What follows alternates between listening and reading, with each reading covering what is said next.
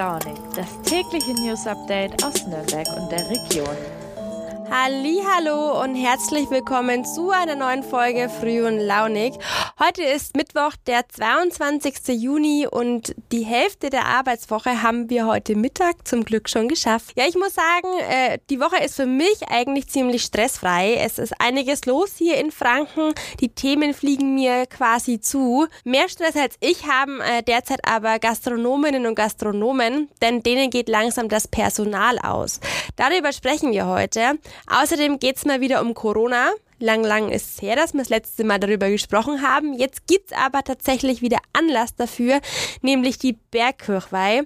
Ich habe deshalb gestern mit meiner Erlanger Kollegin Sharon Cheffin gesprochen. Die weiß genau, was da los ist. Ja, und zuletzt geht es um das Thema Betteln. In der Nürnberger Innenstadt ist nämlich eine sehr aggressive Bettlerin aufgefallen. Grund genug, um sich das Thema mal genauer anzuschauen.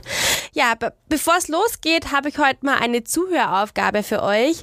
Heute ist nämlich im Podcast etwas gelungen, was ich so gar nicht bewusst beabsichtigt hatte.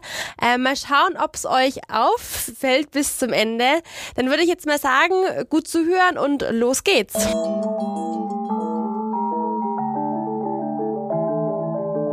Notfallarzt packt aus. Alle auf der Bergkirchweih, alle Corona.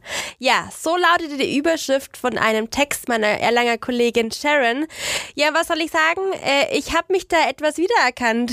Ob es jetzt so ein sicherer Bergbesuch war oder nicht. Ich hatte jedenfalls eine Woche später auch das Virus. Zum Glück nur mit milden Verlauf. Scheinbar ging es ja mehreren Menschen ähnlich und äh, die Erlanger Redaktion hat da mal ein bisschen nachgebohrt und tatsächlich eben einen Notarzt gefunden, der Antworten parat hat. Liebe Sharon, ist der Arzt von selbst auf dich zugegangen oder wie kam es denn zu der Recherche überhaupt? Das war eine spannende Sache, äh, liebe Nina. Und zwar war es so, dass äh, wir bemerkt hatten, dass äh, schon bereits während der Bergkirchweih die Zahlen mehr und mehr hochgegangen sind. Das hat man auch in den RKI-Erhebungen äh, ziemlich schnell gesehen, vor allem in Erlangen-Höchstadt und in Erlangen.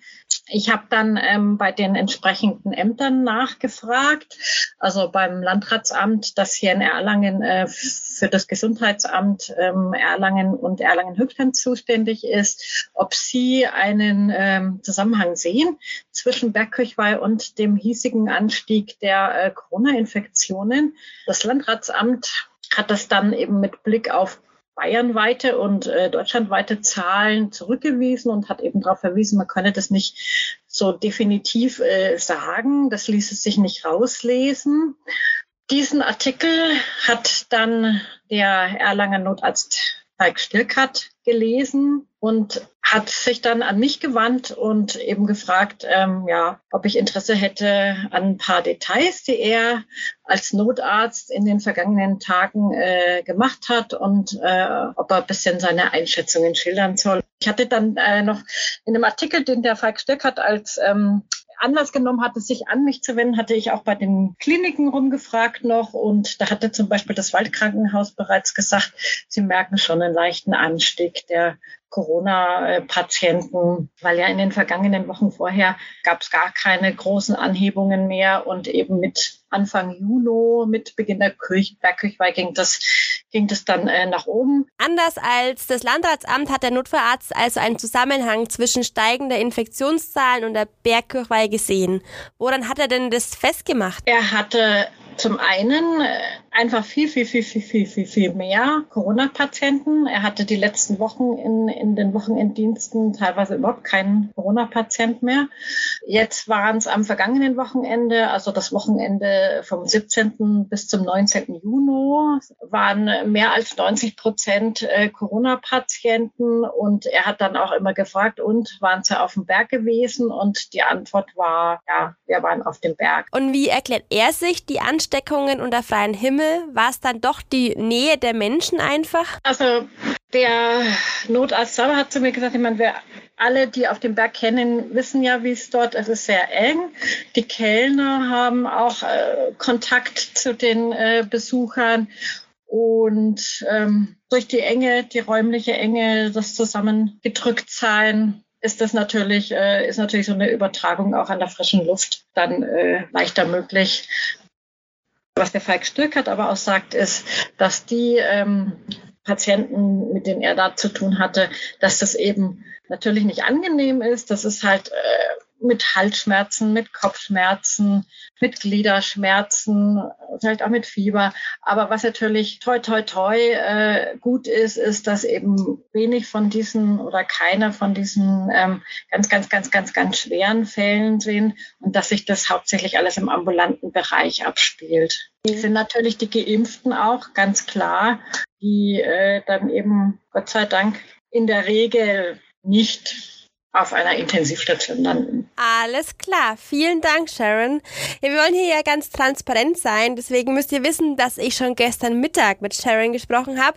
Da hat sie mir auch verraten, dass sie bald mit einer Reaktion der Erlanger Behörden äh, und eines Krankenhauses rechnet. Also schaut vielleicht mal auf nn.de rein. Vielleicht gibt's da mittlerweile schon News.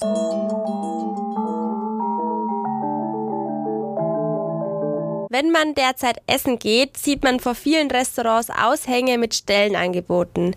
Ja, die Gastrobranche hat sehr unter Corona gelitten und viele Fachkräfte haben sich jetzt anderweitig orientiert. Ich kenne allein aus meinem äh, privaten Umfeld drei Leute, die statt Gastro jetzt was ganz anderes machen. Zum Beispiel bei der Post arbeiten oder im Einzelhandel tätig sind. Ja, verübeln kann man es ihnen irgendwie nicht. Wenn man einmal so auf den Geschmack eines Wochenendes gekommen ist, äh, gibt man das ungern wieder her. Ich weiß, von was ich da spreche. Auf der anderen Seite fehlen die Menschen natürlich. Ähm, und äh, gerade jetzt nach unzähligen Lockdowns und bei gutem Wetter will man ja wieder raus und in den Biergarten. Und ja, da wird das Ganze dann wirklich zum Problem, wenn der Biergarten zu hat, weil er kein Personal hat. Einige Lokale aus der Region haben bereits auf die Personalknappheit reagiert und ihre Öffnungszeiten gekürzt, wie meine Kollegin Birgit Ruf rausbekommen hat. Sie hat zum Beispiel mit Markus Haas vom Gasthaus zum Rockenbrunnen in Rettenbach gesprochen. Wenn ihr Tatort-Fans seid, dann sagt euch das vielleicht was, denn hier wurden Szenen für den zweiten Frankentatort gedreht. Der Wirt hat jedenfalls erzählt, dass er nur noch sechs Festangestellte hat, dafür aber 28 äh, 450 Euro Kräfte. Ihr könnt euch vorstellen, wie da die Organisation des Dienstplanes ausschaut. Also ähm, er sucht wirklich vergeblich Leute. Seine Konsequenz, er schließt jetzt ähm, Sonntag sind wir schon um 15 Uhr. Das Abendgeschäft fällt also weg. Ähm, außerdem nimmt er nur noch eine Feier an, obwohl er eigentlich Platz für zwei gleichzeitig hätte. Das ist natürlich besonders bitter für die Leute, die jetzt so Geburtstagsfeiern, Hochzeiten, Taufen nachfeiern wollen, weil die suchen natürlich jetzt auch verzweifelt Locations dafür, wo es jetzt endlich wieder geht. Naja, andere Wirte reagieren äh, auch in einer anderen Form. Manche reduzieren ihre Speisekarte oder führen zusätzliche Ruhetage ein. Ja, um das Ausmaß zu zeigen, hat Birgit auch mal bei der Bundesagentur für Arbeit nachgefragt und hier waren allein in Nürnberg im Monat Mai 286 freie Stellen in der Gastronomie ausgeschrieben. Das ist schon wirklich ziemlich viel. Ja, sie hat auch mit Susanne Drucks vom Bayerischen Hotel- und Gaststättenverband DEHOGA gesprochen und die hat ihr gleich mehrere Gründe für diese Engpässe im Personalbereich genannt. Zum einen sagt sie, viele Minijobber haben der Branche den Rücken gekehrt, weil sie in der Pandemie keine Hilfen bekommen haben. Und ja, das kann ich absolut verstehen. Ich war damals in genau dieser Situation und ähm, verstehe die Leute, die keine Lust mehr auf die Gastro haben und sich anderweitig orientiert haben. Ein anderer Grund ist laut Drucks, dass äh, der Tourismus in der EU wieder angelaufen ist und Saisonarbeiter tatsächlich auch in ihren Heimatländern gebraucht werden, also weniger Leute nach Deutschland kommen. Und dann ist natürlich doch der Nachwuchs, der fehlt. Und äh, der konnte in den letzten Jahren ja auch irgendwie ganz schlecht umworben werden. Und noch dazu war es halt eine Branche, in die man jetzt sein Kind nicht unbedingt reingeschickt hat. Und ja, auch hier kenne ich Leute, die ausgelernt haben in der Zeit und danach keine Jobs mehr bekommen haben. Ähm, da ist halt natürlich auch der Punkt, den kann man es auch nicht verübeln. Ja, wie es weitergeht, ist ungewiss. Ähm, der Wirt aus Rottenbach hat zu Birgit gesagt, er versucht sich jetzt von Woche zu Woche zu hangeln und halt irgendwie offen zu halten. Wir müssen mal gucken, wie es weitergeht. Vielleicht erlebt die Gastrobranche ja wieder ihren Aufschwung, aber ich denke, das wird noch ein bisschen dauern.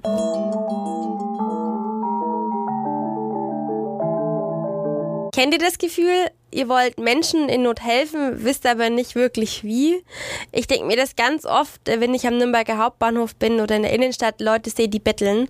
Ähm, manchmal schmeiße ich auch, wenn ich was hab, äh, Kleingeld in die Pappbecher oder wenn ich vorher beim Bäcker bin, gerade am Hauptbahnhof, nehme ich auch mal eine Breze mehr mit und gebe die dann her.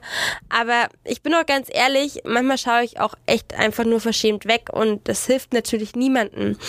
Die meisten sind ja echt super nett, es gibt aber auch Ausnahmen, denn äh, es gibt auch Leute, die gehen sehr aggressiv beim Betteln vor. Und ein Fall einer sehr aggressiven Bettlerin hat nun auch meine Kollegin Clara Grau beschäftigt. Erzähl mal, Clara, was war denn da los? Ein äh, Journalistenkollege von uns äh, hat eine Frau getroffen, die eine sehr, sehr unschöne Begebenheit in der Frauenkirche in Nürnberg hatte.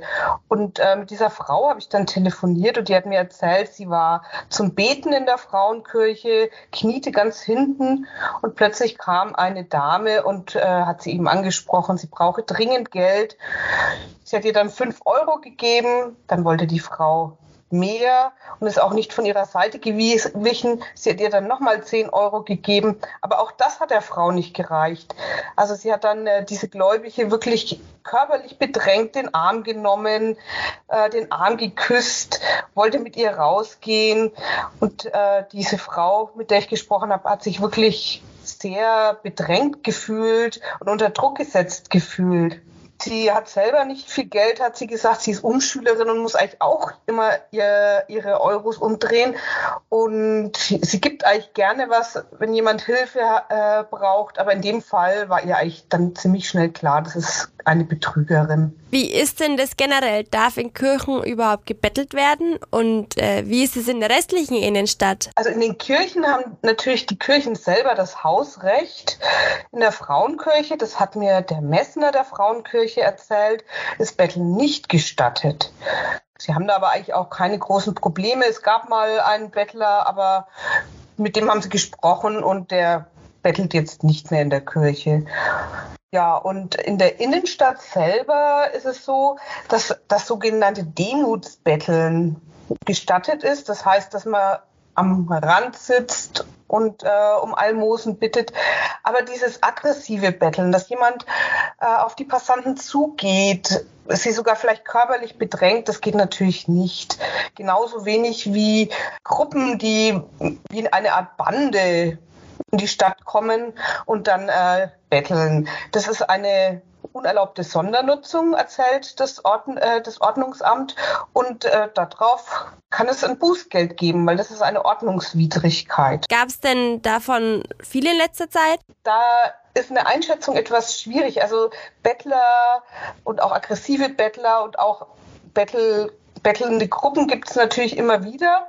Die Polizei hat es auch mal untersucht 2019 und ja, dort auch wirklich organisierte Strukturen von Bettlern aus Osteuropa gefunden.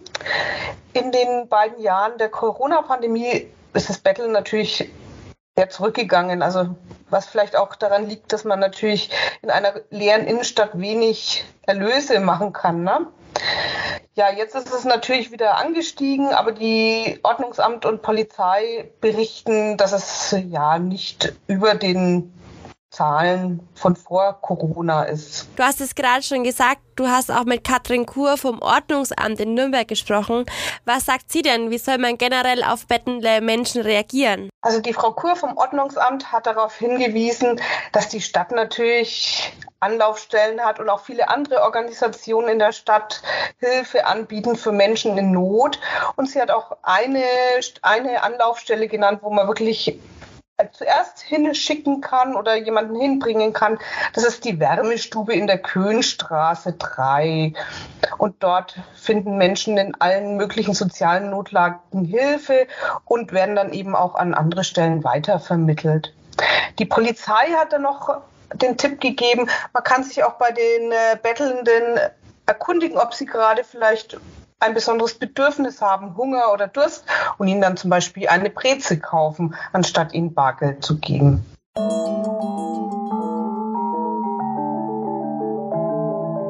Und so sind wir auch schon wieder am Ende. Und seid ihr bis jetzt draufgekommen, was heute so besonders war im Podcast?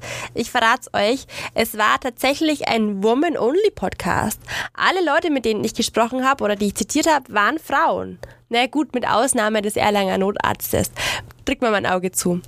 Also, irgendwie freut mich das. Es zeigt ja irgendwie zum Glück, dass äh, der Journalismus und zumindest bei uns äh, nicht länger ein reiner Männerverein ist. Und ähm, dazu habe ich auch einen passenden Service-Tipp heute. Ähm, und zwar findet am Donnerstag, also morgen, in Höchstadt um 18.30 Uhr äh, die dritte Ladies Night der IHK statt.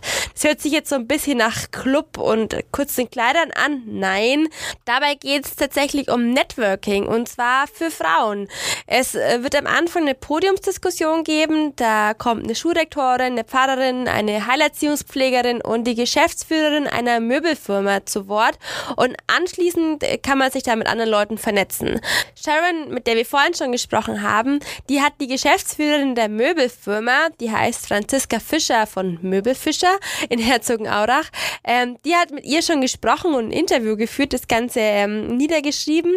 Und in dem Text gibt es auch weitere Infos zur Veranstaltung morgen. Äh, immer findet ihr den Text in den Show Notes. Äh, da könnt ihr euch auch nochmal genauer informieren zu der Veranstaltung, falls es was ist für euch. Jo, und dann würde ich sagen, damit verabschiede ich mich heute von euch. Kommt gut durch den Tag und wir hören uns morgen wieder. Tschüssi!